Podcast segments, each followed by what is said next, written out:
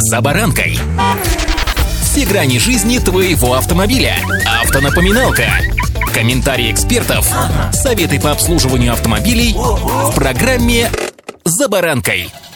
Период адаптации российского автомобильного рынка к новым условиям, кажется, закончился. Начинается его качественное наполнение. Если после коронавирусной истории, когда, оказалось, весь мир остановился, сначала все думали, что чипы появятся в каждом из нас, а потом оказалось, что чипов-то как раз и не хватает, и прежде всего автомобилям нашим. Производство сокращали выпуск объемов и вовсе останавливали свои конвейеры по причине того, что отсутствуют специальные чипы и микросхемы в автомобилях. А вот сегодня все изменилось. С вами Забаранка Александр Карпов. Здравствуйте.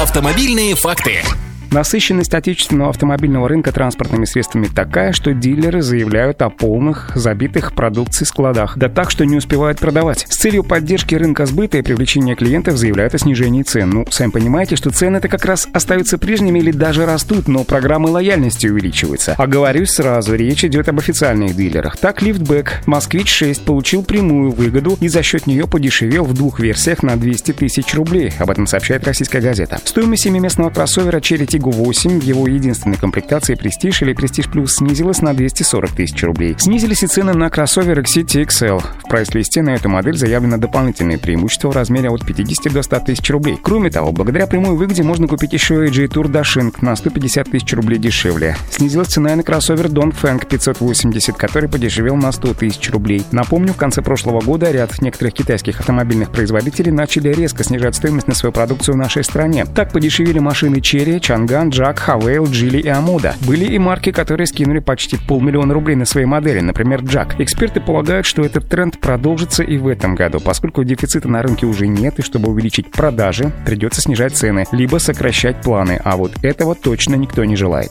Автомобильные факты.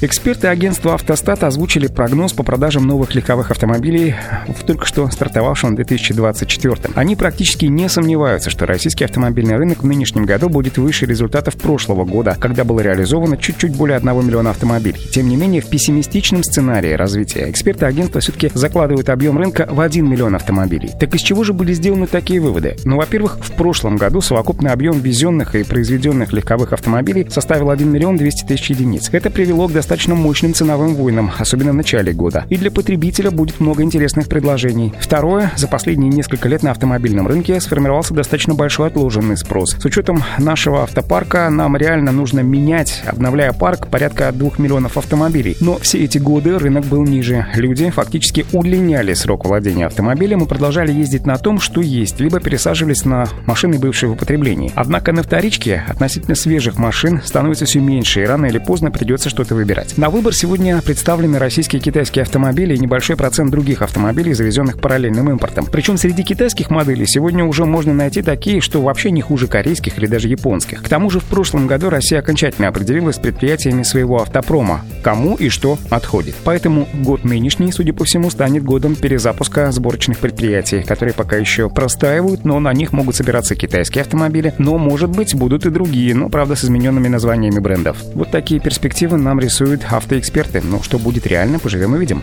Удачи! «За баранкой»